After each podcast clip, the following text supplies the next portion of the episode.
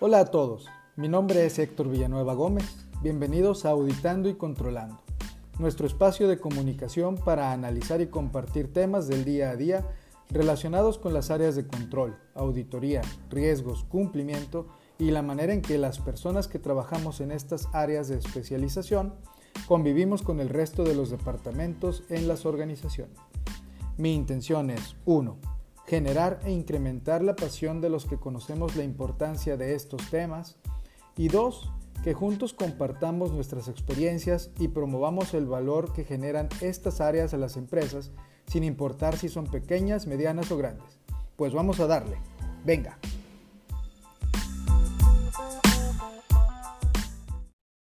Hola a todos, bienvenidos a un episodio más del podcast Auditando y Controlando. Les envío un cordial saludo y mi mejor deseo de que todos se encuentren muy bien. Nuevamente les agradezco que me dejen compartir un rato con ustedes para hablar de en estas conversaciones donde intento traerles temas que nos gustan y que nos interesan. Y en esta ocasión les quiero presentar a Marcos, Marcos Mulcay, socio de Southern Cross Group, una, una de las administradoras independientes de fondo de capital privado pues más importantes en México y América Latina. ¿Cómo estás, Marcos? Hola, ¿cómo estás? Muchas gracias por, por, recibirme y saludos a toda la audiencia. Al contrario, muchas gracias a ti por estar aquí con nosotros. Eh, es bien importante tener gente como tú que, que, se suman a esta iniciativa y que pues, nos ayudan a tener conocimiento de ciertos temas que a lo mejor en otros lados se, se ven de un ángulo distinto y, y, aquí pues los vemos desde la perspectiva de, de, del control, de la vigilancia y de todas esas áreas que normalmente son muy latosas en las empresas, pero son de, mucha, mucha utilidad.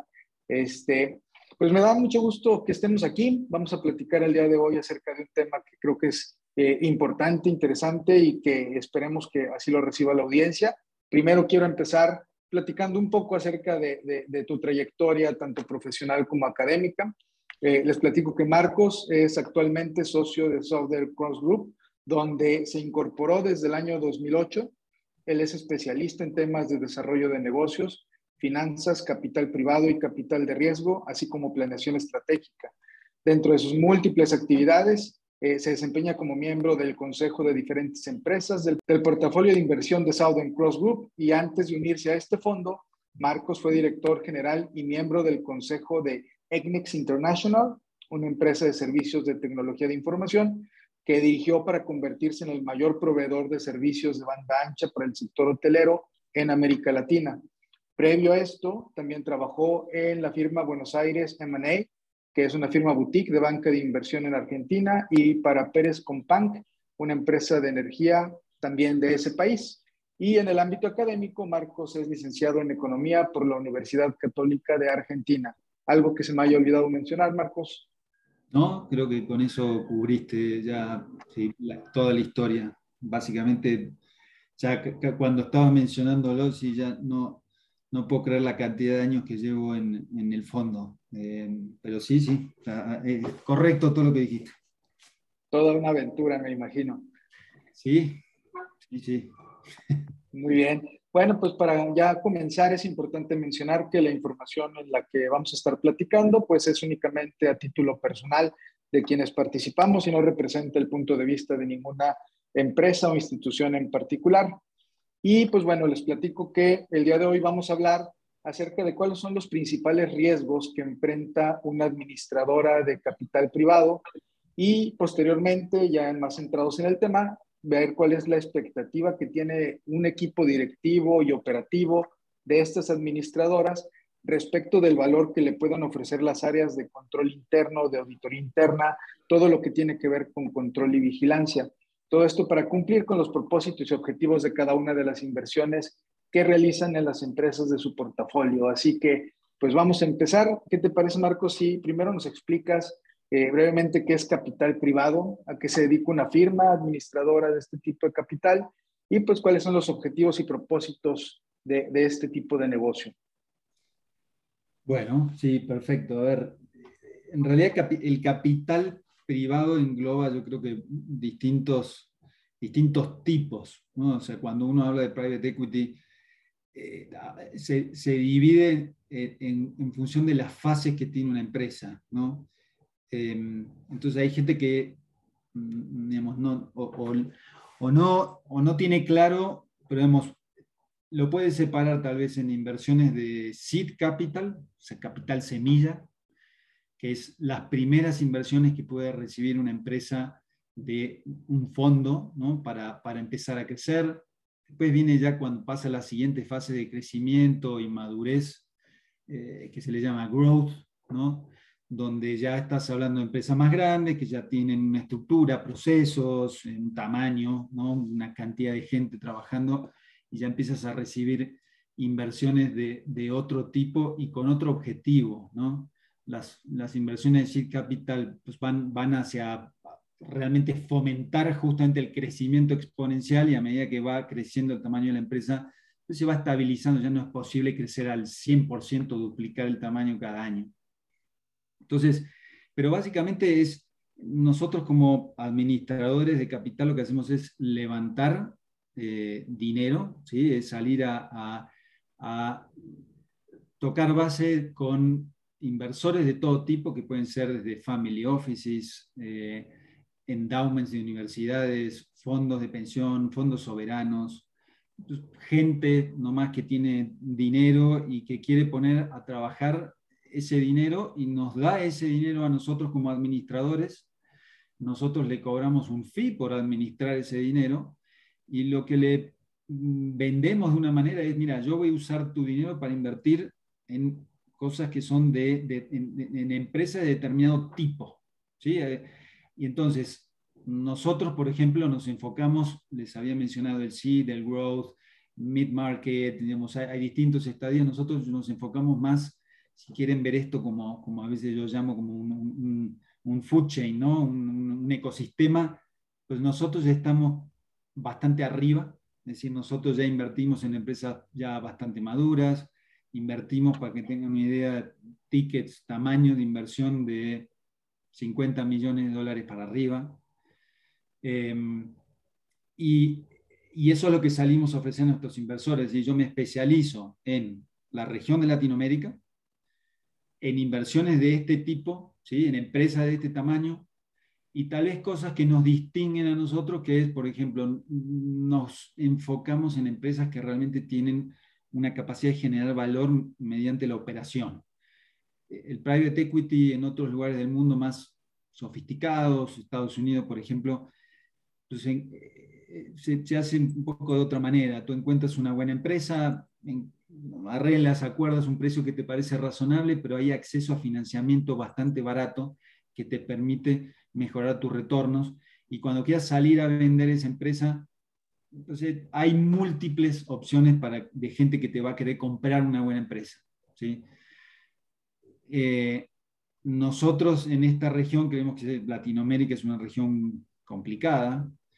Eh, no está fácil pensar que todos los años puedes tener acceso a financiamiento barato. Esto tiene ciclos que son muy profundos. O sea, todo, todas estas cosas que, que, estoy diciendo, estoy seguro que no son noticia para nadie. ¿no? Entonces, eh, lo que quiero decir con esto es, un poco ofrecemos nosotros una manera de ver la región, de entender la región con equipos que son locales, que entienden, por ejemplo, en Latinoamérica la importancia de tener eh, contactos, gente que conoces, gente que te puede ¿sí? estar acercando oportunidades, que te sirve para poder crear valor en las empresas. ¿sí? Entonces, el, cómo funciona esto es, levantamos un fondo, se cierra el fondo, tengo 10 pesos para invertir que me dieron de distinta gente y tengo 10 eh, años típicamente. Un fondo de private equity tiene 10 años para invertir y desinvertir. Es decir, si lo quieren ver, todo esto es muy flexible, pero típicamente son 5 años que inviertes todo ese dinero y después otros 5 años más para salir, ¿no? No siempre es así, generalmente o muchas veces en la región, en Latinoamérica, es difícil. Em, poder salir de las inversiones, pero cuando nosotros hacemos, vemos una oportunidad, una empresa que nos interesa, en nuestro análisis, yo entro y hago una proyección de que en cinco años voy a poder crear valor conforme a un plan que preestablecimos y al año 5 voy a poder salir. ¿sí? Entonces, una vez que se invirtió todo el dinero, estamos ayudando a operar esas empresas, se venden las empresas, se le regresa el dinero a los inversores y nosotros nos quedamos con un porcentaje de la generación de valor. Entonces, si me dieron 10 pesos y les devolví 25 pesos, es decir, los 10 que me dieron más 15 más, de esos 15 adicionales, nosotros como administradores nos estamos quedando con un pedazo de esa generación de valor o, carry, que es el, concepto técnico que se usa para definir eso. Eso es Correcto. básicamente eh, lo que es el private equity. ¿sí? Em, parece, como siempre digo, y mucha gente piensa que esto es muy, muy sexy, y seguro que estoy sentado eh, en un gran sillón en mi oficina majestuosa y tomando grandes, eh, haciendo, tomando grandes, grandes decisiones todos los días, ¿no? Ahí estratégicas y, y no es tan así. Em, esto se trata, al final son empresas, se trata de lidiar y ayudar a los equipos de las empresas a lidiar con cosas del día a día. Te diría que más de la mitad de mi trabajo es gente, es hablar con el CEO, hablar con los CFO, ver si están acompañados, si los podemos ayudar eh, en ciertas decisiones claves, a veces buenas, a veces malas, es acompañarlos. Eh. nosotros particularmente tenemos Mm, algo que es raro, le diría, la industria nos gusta asociarnos con, con los fundadores de las empresas. Eh, y eso trae otras complejidades. Son grandes socios y ayuda mucho porque son los que llevaron las empresas hasta ahí. Pero bueno, tener un socio eh, tiene sus, sus, otras complicaciones, ¿no? Entonces, trae otro tipo de skills que se necesitan a la mesa, más de psicólogo a veces que de, de financiero.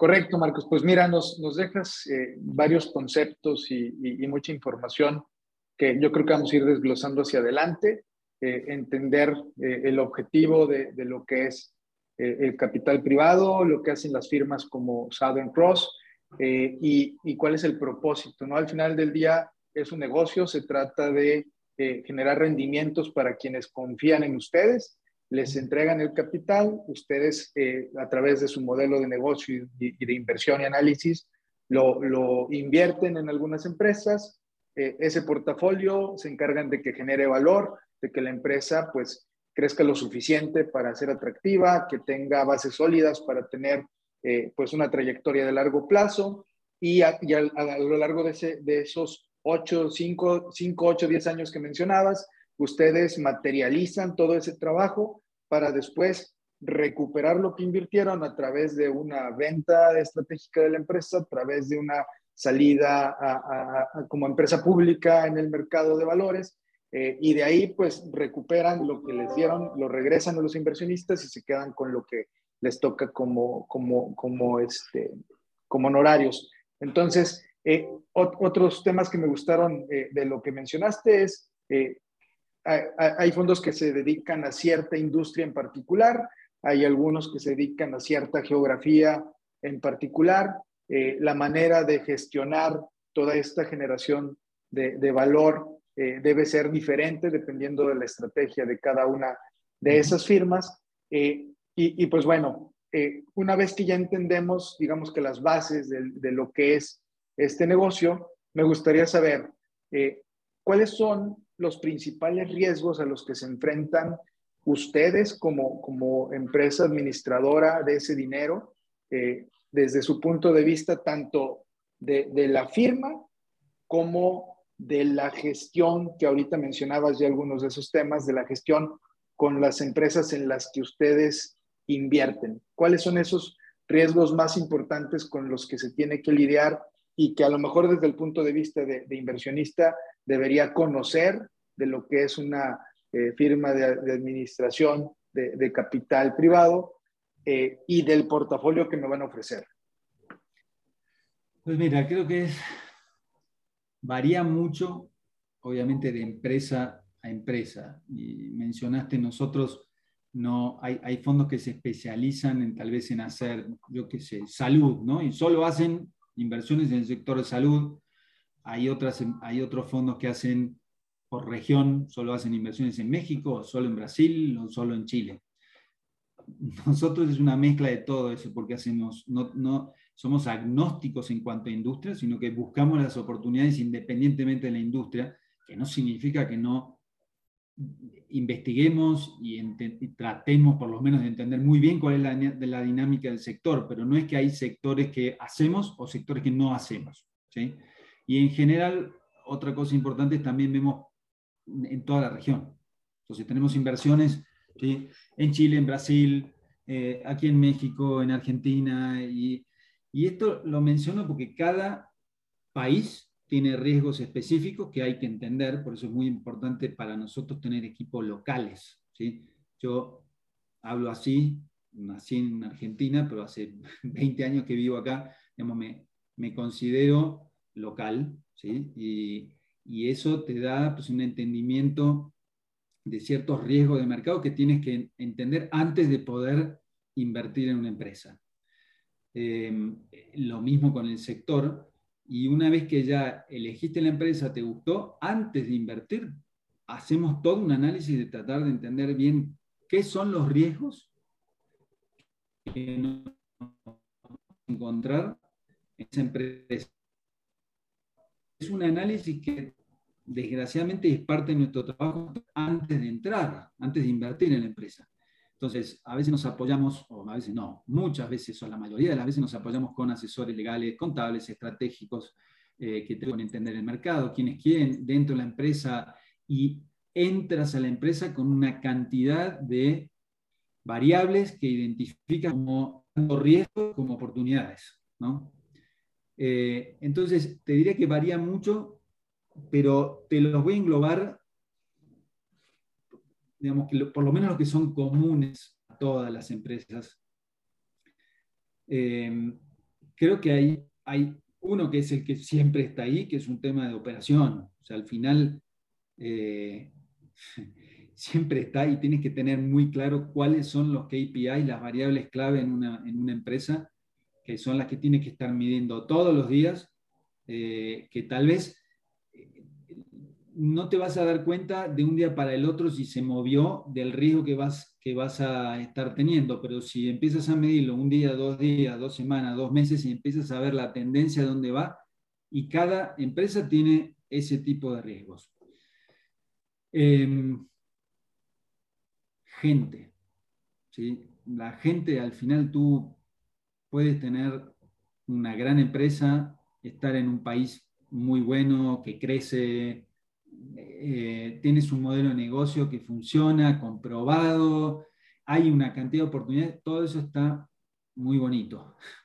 Pero si no tienes el equipo correcto, eh, probablemente en el mejor de los casos no vas a poder captar todo el potencial. Y en el peor de los casos, las cosas buenas las vas a terminar hasta, te diría, llegando a destruir cosas buenas que tienes. Entonces, la gente tener un equipo adecuado para cada operación, motivado, eh, alineado ¿sí? con tus intereses, eh, que al final tenemos que, genuinamente creo que nosotros entramos en las empresas con un plan muy claro de cómo crear valor de verdad, cómo mejorar la operación, incrementar los márgenes, las ventas, crecer, expandirte, mejorar el posicionamiento estratégico, te puedo echar todo, todo el cholo, pero al final, al final, yo a mis inversores le, me dieron 10 pesos, le tengo que devolver los 10 más todo lo que se haya podido arriba de eso, ¿no? Y esto es importante porque empresas donde entra un fondo implica un cambio de cultura muy grande. Cada día que pasa que no se cumple un plan que tú trazaste desde el principio, es un día perdido. Nosotros no tenemos 15, 20 años para generar valor en una empresa, tenemos 5 años. Se puede estirar un poco, pero tienes que tener muy claro, medido cómo está tu plan y medido cada mes con ese plan. No todos los equipos de management están acostumbrados y aguantan esa presión. ¿sí? Entonces, eh, a esto me refiero de tener el equipo adecuado y alineado. Tú lo que quieres es que esa gente esté alineado contigo que, y básicamente eso se logra de distintas maneras, pero puedes decir, mucho tema de compensación variable y tal vez un premio que se alinea. Si a mí me va muy bien, eh, generamos todo este valor, la empresa se vendió, ¿sí? yo comparto parte de ese valor con el equipo de management que nos ayudó a llevar eso hasta ahí. Entonces, todo esto era para decir, el equipo de gente es de las principales cosas que tienes que tener y es un riesgo como puede ser una oportunidad, ¿no? Pero, pero tienes que tener cuidado de que, de que esté todo esto que, que, te acabo de decir. Eh, fíjate que, que eh, lo que mencionas es, es bien importante. Los, hablaste riesgos de mercado, riesgos operacionales, riesgos de, de, del capital humano, que eh, recientemente en los diferentes estudios donde se habla con la alta administración, con consejos, con, con comités, eh, es uno de los principales riesgos que están en la mesa, ¿no? Si, si es eh, la, la, manera en que se gestiona el capital humano actualmente se ha modificado. Me imagino que ustedes también han tenido su, su impacto importante, tanto con las generaciones eh, con las que venían acostumbrados a tratar, como con las nuevas generaciones, porque las necesidades son diferentes. La, la visión y, y, lo que quieren hacer en el corto, mediano y largo plazo es distinto a, lo que se hacía pues antes de que los millennials llegaran ya a, las posiciones gerenciales y directivas en las que ya están el día de hoy y, tienen que hacer alguna adaptación eh, también en cuanto a lo que se les ofrece.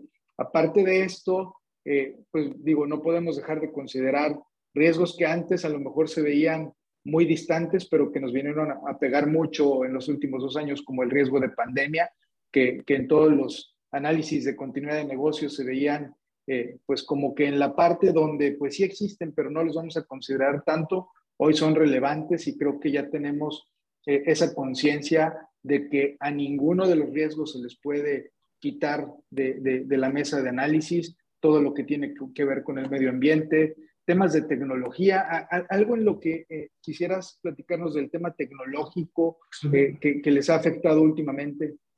Sí, a ver, por, eso ahí, ahí, de hecho, esos eran los dos que yo te diría que sí, o de los tres que te mencionaría. O sea, la parte, cada vez más este tema de ESG está en, boga, y, pero, pero en el fondo no, no, son tres letras ahí nomás, sino que eso es de verdad aterrizarlo a riesgos reales ¿no? de, del día a día que te pueden afectar en la operación.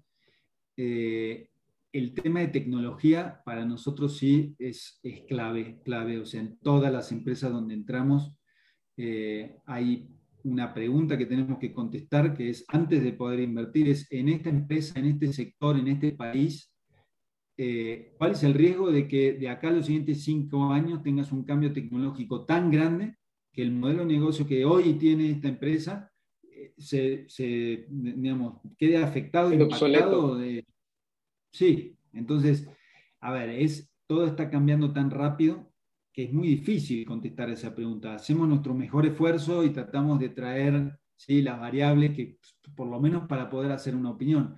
Pero al final, esto, vuelvo al tema del equipo, ¿sí? es tener el equipo correcto con la flexibilidad, la capacidad de poder identificar estas cosas que están pasando eh, para poder entender cómo están pasando las cosas antes ¿sí? de que esto te explote en, en la cara.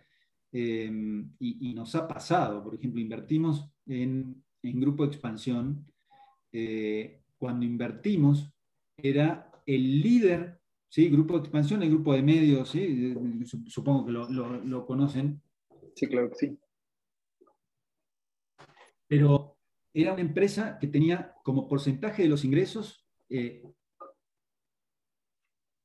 los ingresos que venían del medio digital era por encima del promedio de mercado. Entonces dijimos, bueno, estamos invirtiendo en uno de los pioneros ¿sí? de, que están liderando el cambio. Cuando entras y ya realmente entiendes bien qué es lo que está pasando en la industria, te das cuenta que, bueno, sí era un buen comienzo, pero estabas lejos de ser pionero de nada. Tal vez eras un pionero acá. Y es una empresa donde yo creo que hicimos las cosas muy bien, teníamos un equipo que pudo identificar esto, pero aún así los cambios fueron tan rápidos que en vez de poder continuar con una creación de una empresa que era parte de la tesis original de hacerla crecer y, y, invertir mucho y crecer, inclusive expandir y demás, terminamos vendiendo esta empresa en partes para gente que podría aprovechar la oportunidad de decir, eh, el real estate se, vendió por un lado, la parte de la plataforma de, ¿sí? de, metros cúbicos se vendió a Mercado Libre, toda la parte de, los, de las revistas y las marcas se vendió por otro lado, a gente que era el dueño natural de eso y que podía explotar eso mucho mejor que nosotros teniendo todo juntos. ¿no? Pero eso fue la capacidad, y no fue muy bien, pero fue la capacidad de poder identificar, a ver, nosotros no somos los ideales, el dueño ideal para poder realmente sacarle todo el valor a esta empresa. y decidimos muy rápido movernos y salir a, a vender. Entonces, este tema de la tecnología, volviendo a eso, es clave hoy, va a ser cada día más importante. Correcto. Y, fíjate, a, todo esto que mencionas, yo le, agregaría en el tema de riesgos un par de, temas más. Eh, todo lo que implica la relación, en principio, de, de la firma, de la administradora con las empresas del portafolio y luego la relación de las empresas del portafolio con todos sus proveedores, clientes y demás, todo lo que actualmente se le llama el riesgo con, con terceras partes, eso también es algo que, que, cobra bastante relevancia por los impactos que pudiera tener eh, a lo largo de toda esa cadena que acabo de mencionar. Y, y, algo que también tú habías mencionado, nada más puntualizarlo, el tema de, de la regulación, dependiendo de dónde estés, vas a tener diferentes eh, necesidades por cubrir en temas de, de cumplimiento y, y, que todo esto pudiera eh, tener afectaciones eh, en temas reputacionales. Y aquí es donde me voy a ir a la siguiente pregunta. A ver, si todos estos riesgos o alguno de estos... Para cerrar este, este punto, porque creo que si, si empezamos a bajar en la lista, hay una cantidad de riesgos que ni siquiera discutimos acá, pero por eso es, cada empresa y cada sector tiene sus riesgos particulares y lo primero que hacemos es tratar de identificar antes de entrar y una vez que entraste es tener tu mapa de riesgos muy, muy claro. ¿sí? Es decir, estos ¿sí? son todos los riesgos que esta empresa ha identificado en cuanto a la probabilidad de ocurrencia de ese riesgo y el, y el tamaño del boquete que te puede hacer si alguno de esos se cristaliza. Y eso te ayuda a entender muy bien cómo priorizar, porque en una empresa te puedes ir a, qué sé yo, 500 cosas que identificas. No hay manera de ejecutar planes para 500, 500 objetivos así. Entonces tienes que ver cómo lo priorizas. Ese es un trabajo clave para hacer desde antes de entrar y validar o cambiar, generalmente es cambiar una vez que entraste. Fíjate, y, una vez, ok, ya, ya que los tienes identificados, que los tienes en un mapa, que, que ya sabes qué es lo que se tiene que hacer, eh, o más bien, que ya, ya sabes qué es lo que puede afectar el logro de tus objetivos, que es a lo que se refiere este análisis de riesgos y ese mapa, ¿qué, impactos, eh, ahorita mencionaba yo el impacto reputacional eh, que, pudiera tener, qué otros impactos pudieras tú mencionar graves o significativos en lo que es la, operación en sí con, con uno de, los, de las empresas del portafolio o en general con eh, la, falta de, una adecuada identificación de riesgos en el portafolio en general, hablando de la firma? Pues mira, eh, a ver, en general te pueden explotar estas cosas por distintos lados y, que te, uno de estos riesgos que tengas identificado te explota, a veces te, eh, tiene impacto por todos lados. O sea, el reputacional que tú mencionas es uno muy importante. Al final, las empresas tienen, tienen un nombre, tienen una marca, eh, y, y, si eso se mancha, es, difícil ¿no? de recuperar más hoy en día donde la información fluye muy, muy, muy rápido y se te va de control. ¿no? Entonces, eh, eso creo que es, es, uno muy importante. Lo que sea, cualquier cosa que tenga un riesgo reputacional, em, ¿cuál es el impacto? Y bueno, trata de medio que mencionarlo. Hay otros donde, pues yo qué sé, de repente no, no pudiste pagar la amortización de la deuda. Bueno, ahí está muy claro lo que te puede pasar, ¿no? Te vas al contrato y dice, no puedes pagar una amortización tu flujo ¿sí? Eh, está tan finito que, que, hay un riesgo grande de que esto te pase. Si no pagas la amortización, te pueden venir a ejecutar el crédito y ahí sí le pones un monto clarísimo. ¿no? Em, hay otros, otras industrias, sectores que tienen más de riesgo ambiental. ¿no? Si, si, si realmente estás lidiando con, con, con químicos, con cosas así, eh, tenemos, por ejemplo, una empresa de, operación de estaciones de servicio, de, gasolineras. Hay ciertos negocios que tienen un tema de potencial impacto ambiental muy grande que lo tienes que tener medido, controlado, ¿sí?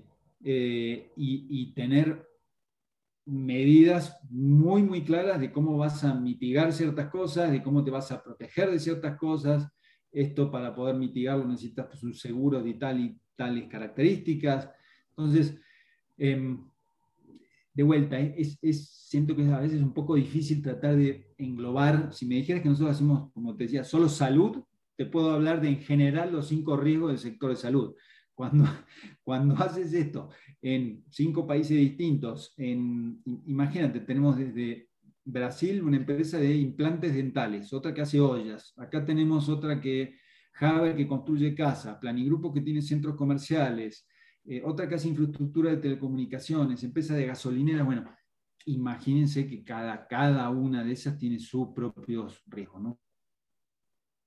Sí, los impactos van a ser diferentes en función a, la industria, al país, al momento de la empresa, incluso temas macroeconómicos o, todos los, los, impactos que se pueden detonar por la falta de, este, de suministro en la cadena de, suministro que son actualmente, temas de logística. Entonces, se, vería impactado de diferentes puntos, tanto la situación financiera como la parte operativa e incluso pues temas jurídicos, ¿no? En, lo que mencionabas de, por ejemplo, empresas del sector salud o temas medioambientales, pudieran incluso tener sanciones en, en algunos casos por temas de incumplimiento si se detona alguno de los riesgos que tiene que ver con, con, esa eh, obligación de ejecutar algún estudio, de presentar información con las entidades regulatorias, etcétera. Entonces, se puede ver desde diferentes eh, ángulos en función de, de, todos estos temas.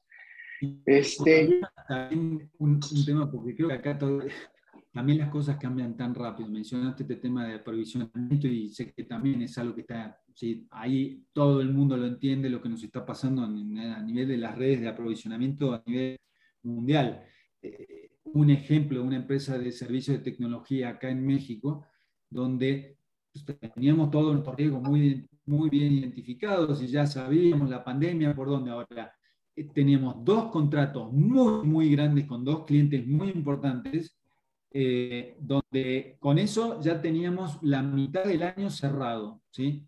Bueno, nada más que esto venía de la mano de equipo de Cisco. ¿sí? Y nosotros, si no podíamos entregar, instalar el equipo de Cisco, no podíamos cobrar. ¿sí?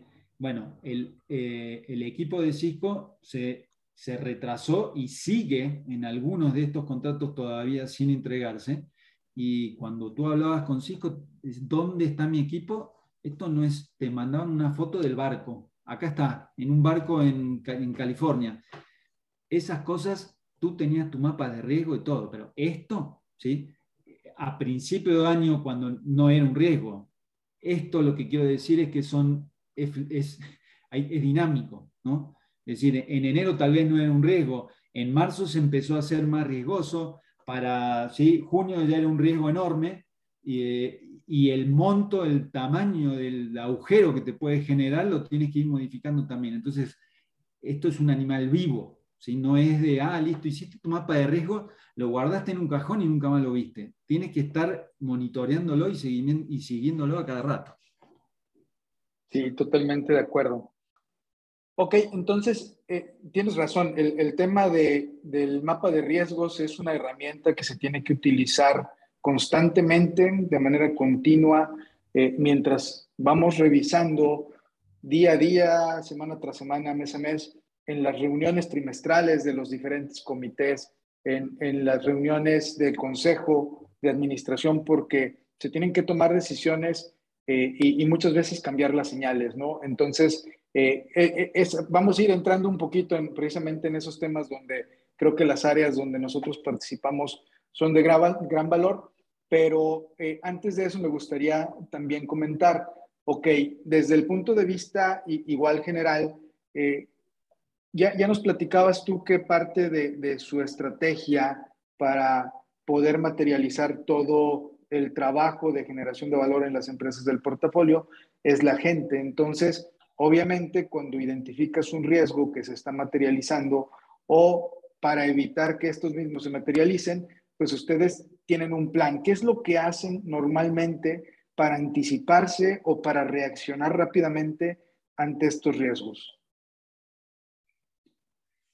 Pues, como lo, como lo mencionaste, tener un plan claro eh, por lo menos que es un punto de partida, eh, que, no puede ser un plan que está ¿sí? set in stone, labrado en piedra, ¿no? y que no se mueve. Como digo, en esto creo que lo, lo, que, lo principal de las cosas que he aprendido es que no hay, no hay ningún plan que tú puedas armar de cinco años que ¿sí? cuando miras después para atrás a ver que terminó generalmente modificándose bastante durante el camino, ¿no? Entonces, primero es tener la capacidad de, entender eso y entender que tienes que ir modificando ese plan a lo largo del camino. Em, y, para poder hacer eso y entender qué es lo que se está cumpliendo del plan, qué no se está cumpliendo y qué es lo que tienes que cambiar, tienes que poder monitorear y controlar. Es decir, tienes que tener la manera, las maneras de poder estar midiéndote todo el tiempo contra, el, contra algún parámetro que traía. Puede ser algo de corto plazo como un presupuesto, ¿sí? Eh, y, generalmente lo que hacemos es dividirlo así, ¿no? tengamos un plan de estratégico general de cinco años, uno que, está, que se va moviendo, ¿sí? cada año vamos tratando de los siguientes dos o tres años poder moverlo y tener una, una guía hacia dónde está yendo y algo de corto plazo, que es un presupuesto de todos los años.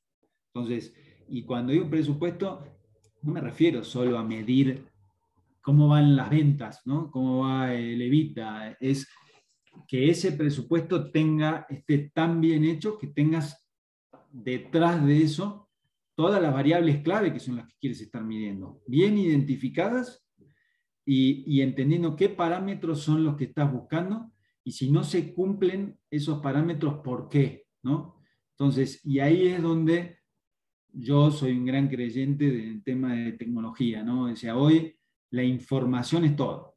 Entonces, si tú tienes una manera de apoyarte en la tecnología y tratar de ver de qué manera hay 20 variables que tú con tu cabeza nomás no te da la capacidad de poder identificar cómo se, cómo se alinean, cómo se relacionan unas con otras, bueno, trata de usar la tecnología para que eso te ayude y te dé más información que te permita entender pues, cómo vas y tomar mejores decisiones, ¿no? Y adelantarte a cosas que están pasando o que te pueden pasar, ¿no? Entonces creo que eso es un poco por, por las cosas con las que nos guiamos y la manera que tenemos de hacer las cosas nosotros. Perfecto. Y fíjate que justo en, todo esto que mencionas es donde me parece que, genera mucho valor el trabajo que hacen todas estas áreas de, control y de vigilancia que, les llamo yo. Y, va desde, desde los inicios de la inversión, eh, cuando llegas a una empresa donde tienes que hacer ese cambio cultural del que, del que nos platicabas hace rato, pues nosotros desde las áreas de control interno, cumplimiento regulatorio, este, la parte de risk management, eh, auditoría interna, podemos ser buenos aliados en, en, precisamente entender la cultura y en encontrar ese lenguaje donde podamos todos llegar a tener esa alineación en cuanto a objetivos, en lo individual como personas, en los puestos que nos toca participar dentro de las áreas de negocio, operativas, financieras, administración, las áreas de control y, todos estos esfuerzos alinearlos hacia los objetivos del negocio, porque si bien los stakeholders tienen diferentes eh, motivaciones, cada uno por separado, todos lo que quieren es que la empresa le vaya bien, que se genere ese valor y que se puedan cumplir esas metas que todos tienen. Eh, en tu experiencia, ¿cómo, ¿cómo te ha tocado percibir ese valor que se genera desde estas áreas? Mira, yo soy, a mí no me tienen que convencer, soy un, gran creyente en, en, los temas de, de, auditoría y de vigilancia, control interno. Me, me ha tocado liderar eh, la creación de tres comités de auditoría y prácticas societarias. Em, y en todas esas empresas, en las tres empresas donde me ha tocado eso, siempre ¿sí? Digo, qué, qué bueno que lo hicimos. Em, y en empresas donde tal vez acá uno de los dilemas que tienes es que para hacer, o por lo menos eso es lo que uno cree, ¿no? Para poder hacer esto bien necesitas una estructura grande, una cantidad de gente, procesos, eh, idealmente traerte ya si lo quieres llevar al, al, al estándar, ¿sí? De verdad, de verdad, con consejeros independientes que te traigan cosas que te aportan en esto, pero yo siento que el, esfuerzo mínimo en estas cosas sí, sí paga. ¿sí? Eh, en los tres casos encontramos cosas que, que digamos, que, fueron sorpresas que realmente el, el, management no estaba al tanto de que esas cosas estaban pasando eh, y, que, y que generaron, o, sea, o generaron mucho valor para la empresa o nos, o, nos ahorramos un potencial riesgo gigante si alguna de esas cosas explotaba. ¿sí? Entonces, te permite identificarlas, te permite dimensionarlas y te permite entonces poder armar un plan de acción claro de cómo las vas a atacar. ¿sí? Eso es muy difícil pedirle a un equipo de management que se auto-audite, ¿no? Y no porque sea malo, no porque quieran esconder cosas, porque están en la naturaleza humana. O sea, tú pues asumes que estás haciendo las cosas bien porque por eso, porque realmente crees que las cosas que haces las haces bien y las estás haciendo así. Y bueno, tal vez uno tiene la incapacidad de poder salirse un poco, mirar hacia adentro y ver si realmente estás haciendo las cosas tan bien como tú crees. Entonces, siempre hay oportunidades de mejora y, yo veo el tema de auditoría, vigilancia, control interno, al final es todo un equipo ¿sí? con distintas maneras de ver las cosas. Eh, que no es como a la antigüita, ¿no? Del el, policía interno, el que está el soplón, ¿no? El que va a ir al, al cahuete a decir las cosas, sino pues, es una persona que tiene, o un equipo de gente que tiene la capacidad de poder meterse en todos lados. Nadie le puede decir que no. Entonces, eso bien usado, no solo te permite encontrar cosas que tal vez no sabías, te permite identificar oportunidades de mejora, ¿sí?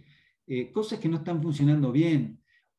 Y, y, esto es responsabilidad de toda la empresa y es responsabilidad también de que el auditor interno, la función de auditoría interna, el equipo, también entienda ese rol más moderno de esto, ¿no? De, güey, no tienes que ser el que todo el mundo odia, ¿no? Debemos tratar de, sí, estás haciendo tu chamba, pero ganarte la confianza de la gente, escuchar, llevar cosas al, a la administración, al board, a donde te toque reportar, que, que, que, difícilmente el CEO de una empresa pueda escuchar, entender, porque, ¿por qué no? Porque la gente con él reacciona de una manera, eh, le habla de una manera, entonces bien usado, esto tiene para mí es una herramienta muy, muy poderosa y en todos los lugares donde me ha tocado implementarlo, siempre me ha funcionado y ha creado más valor de lo que uno cree cuando está haciendo, porque es un esfuerzo gigante, ¿sí?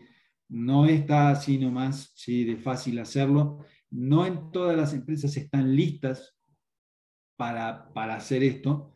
Entonces hay que poder ver bien en qué estadio de la empresa está y adaptar, yo no digo que no lo tengan, yo creo que es un tema de adaptar eh, estas funciones, empezar con algo y ver cómo vas creciendo a medida que ¿sí? se va haciendo más sólido, que la gente entiende, que vas viendo ¿sí? esas ventajas, entonces es mucho más fácil venderle a después al equipo, oigan, ¿por qué no ponemos una persona más en el equipo que vea temas de tecnología? Fíjate lo que encontró esta persona así en escasas horas dedicadas a esto.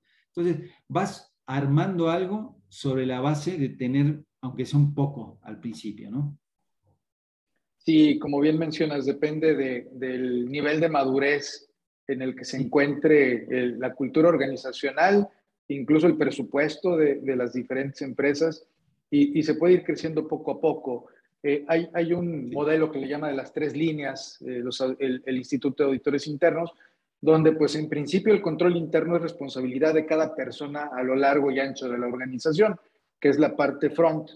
Y después viene una segunda línea donde eh, vienen estas áreas de control interno, de administración de riesgos, de cumplimiento, que, que son áreas de soporte precisamente para que todas esas personas del front, de la primera línea, de las áreas de negocio, eh, hagan, digamos, conciencia de estos temas de control, de estos temas de riesgos y que los ayuden a, a perfeccionarlo, profesionalizarlo poco a poco, todos ellos pues bajo el, liderazgo de lo que es la dirección general.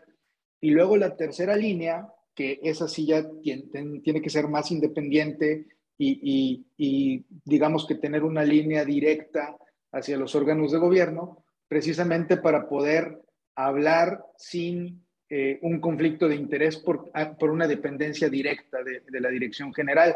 Coincido en que ya, ya es un momento diferente de, de esta profesión de auditoría, se tiene que eh, mejorar las habilidades de comunicación, se tienen que, eh, pues no flexibilizar, pero sí tener una visión más amplia de lo que es el negocio, de lo que son los riesgos e incluso de lo que son las capacidades y competencias actuales de la empresa para no pues emitir recomendaciones que al, final, como, como pasaba con el, el, mapa de riesgos que decías hace rato, se meten en un cajón y, y nos echan a volar. No, se tiene que tener esa sensibilidad para que realmente se genere esa confianza y se vea como alguien que viene a contribuir con esa generación de valor. Entonces, definitivamente a mí también me ha tocado ver cómo sí se puede llevar esto eh, de, algo pues más o menos pequeño a algo muy robusto, dependiendo de la empresa, y cómo sí funciona. Eh, creo que eh, nos ha tocado participar en, proyectos donde así se, se, percibe y pues no sé si al final del día te gustaría pues darnos unas palabras de aliento precisamente a todos los que nos dedicamos a, estas eh, diferentes actividades y áreas, porque nos hemos topado con, mucha gente que de repente se, desmotiva y, creo que podemos aprovechar tu participación para que les des esas palabras de aliento y, ese empujoncito. Mira, tú y, nos ha tocado trabajar juntos y, cuando una de las empresas en las que las que armamos esto fue en Haber, eh, costó y, digamos, fue un proceso largo, pero yo siento y estoy muy orgulloso de lo que terminamos armando ahí. Y los resultados eh, no, no, es un tema de, bueno, a ver qué lindo, mira, uff, sí, pero y, y, tienes todas las palomitas ¿no? en la lista de las cosas, a ver, se generó valor de verdad. Eh, yo, este, este tema de como, bueno, no me vengas con esas cosas de auditoría y yo inclusive tengo socios míos del fondo que dicen, no, yo no entiendo cómo te aguantas ¿sí? un comité de auditoría. Eh, yo de verdad disfruto a veces más eh, algunos comités de auditoría en los que me toca, participar que el consejo. Siento que estamos eh, viendo cosas que de verdad, de verdad son las cosas que uno tiene que ver dentro de la empresa. Eh, meterte hasta la cocina en ciertas cosas que son las que de verdad cambian y generan valor. Después te vas al board, te sientas y hablas de cosas, a veces, y no digo que sean todos los boards así, ¿no? Para nada. O sea, realmente hay boards donde estás tomando decisiones estratégicas importantes y demás, pero, pero para llegar al board se necesita haber hecho todo un análisis atrás y tener toda una cantidad de información para poder aterrizar y tomar una decisión en una hora, dos horas. ¿sí? En el comité de auditoría me ha tocado sí, estar cuatro horas sentados ahí y, dice, sí, llega un momento que es, cansado, ¿sí? pero, pero sale feliz porque realmente sientes que esto no es de libro, esto acabas de, encontrar una manera muy clara de medir, de ver qué es lo que solucionaste y, eso a mí se me hace muy padre. Entonces, entiendo que está esta todavía, esta, esta aversión y o qué flojera no me vengas a hablar de tema de control interno. Eh, y a ver, y seamos claros también, o sea, yo, yo, soy, yo soy economista, eh, me ha tocado cero ejercer mi carrera de economía, me ha tocado hacer una cantidad de cosas, como les dije, desde psicólogo, mi chama me encanta y está increíble porque todos los días aprendo cosas nuevas de gente de todo tipo, desde abogados, contadores, eh, ingenieros, eh, estrategas. Eh, a ver, de verdad, de verdad, esto para mí genera valor. Entonces, yo soy fiel creyente, lo voy a empujar, lo voy a empujar en cada empresa ¿sí? a la que yo vaya y me toque la responsabilidad de estar empujando esto. Yo lo voy a estar empujando porque no me tienen que explicar el valor que esto genera. Tiene una parte de flojera que yo también me quiero morir cuando es ir por todas las cosas que ustedes ya saben, pero bueno, eso es como todas las chambas, ¿sí?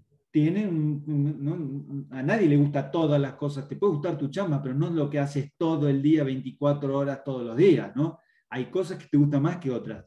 Para mí esto de ver los resultados de todo eso en el día a día, para mí tiene un valor muy grande y como te digo, yo voy a ser siempre un, soy un fiel creyente y voy a empujar en todas las empresas y responsabilidades que me toque de que esto crezca y se implemente en las empresas hasta donde se pueda.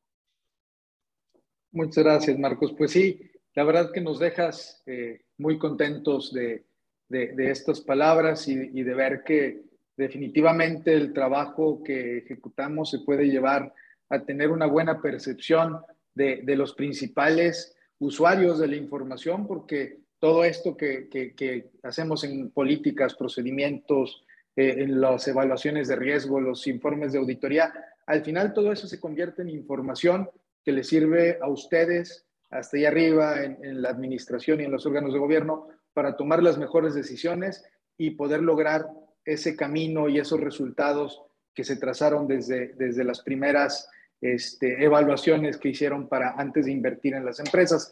Eh, ¿Qué, es lo que nos toca a nosotros? Pues ser responsables y, hacer nuestro trabajo con la debida, debida diligencia, eh, seguirnos preparando, incorporar temas tecnológicos también en estas áreas, precisamente para estar en concordancia con esa evolución que tienen las empresas y, eh, si estamos en una empresa donde todavía es una empresa familiar, eh, a lo mejor pequeña o mediana, con vistas a, a hacerse atractiva para que algún fondo administrador de, capital privado venga y, le eche el ojo, pues empujemos nosotros todo, todos estos temas que nos acabas de, comentar, eh, que, son atractivos y que son necesarios para que ustedes realmente puedan eh, evaluar e invertir en algún lado, pues aprovechemos nosotros que estamos fuera del día a día, que estamos fuera de la responsabilidad de llegar a un número y, pues llevemos información y colaboremos con, la administración con las diferentes áreas,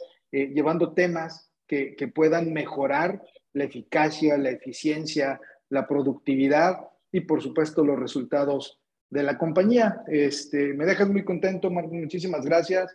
Eh, las explicaciones creo que... Pero, me pediste las cosas buenas, yo creo que acá eh, no, no, se los tengo que decir, pero también para, para la gente que hace esto vamos a mostrar la foto completa. ¿sí? También hay desafíos y cosas que, que también me ha tocado ver, que creo que es importante, ¿no? de a veces eh, recibir información, reportes, cosas que lo he visto. ¿sí? Agarra el papel el CEO y dice, esto no me sirve para nada, y ahí lo tiro a la basura. ¿no? Esa sensibilidad de parte de ustedes, de los equipos que hacen esto, entiendo que es difícil eh, y, implica pragmatismo, una apertura de mente, una, unas ganas, además de la capacidad de poder detectar ¿sí? dónde pueden agregar valor, tratar de dedicar tiempo a entender el negocio de la empresa en la que están trabajando. Eh, porque esas son las cosas que les ayudan a poder priorizar. Y no digo que no haya que hacer las cosas que hay que hacer. A ver, hay procesos hay controles, hay que cumplirlos, ¿sí?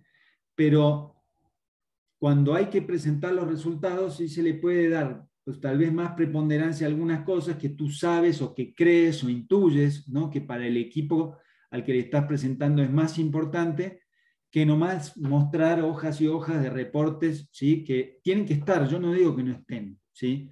pero, pero al final eh, eh, es la responsabilidad del jefe ver que esas cosas estén, pero lo que yo quisiera es que me trajeras cosas, yo asumo que las cosas que tienen que estar están, y voy a controlar que están, pero tráeme cosas que no sé, ¿no? Ayúdame a entender, si tienes la capacidad de entrar, como dije hace un rato, en ver todas las cosas de la empresa, tráeme cosas que a mí me generan valor, que otra gente no me las va a poder traer porque no puede ¿sí? ver esas cosas.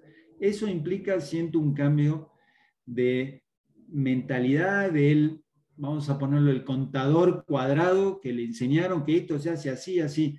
Y eso para mí es un desafío y viene desde la carrera, ¿sí? viene de ser consciente de tal vez las limitaciones que uno viene de la carrera, que se autoimpone, que, y decir, y, salir a buscar hacer las cosas de una manera un poco distinta. ¿no? Entonces eso creo que también es importante decir, sí, tiene todo el valor, pero no es que viene solito, hay que trabajarlo y entender ¿sí? eso, cuáles son las limitaciones y dónde puedes aportar valor. Como todas las cosas, bien dices, hay que trabajarlo tenemos que ser eh, muy críticos, tener un pensamiento crítico en cada parte de los procesos o en cada transacción.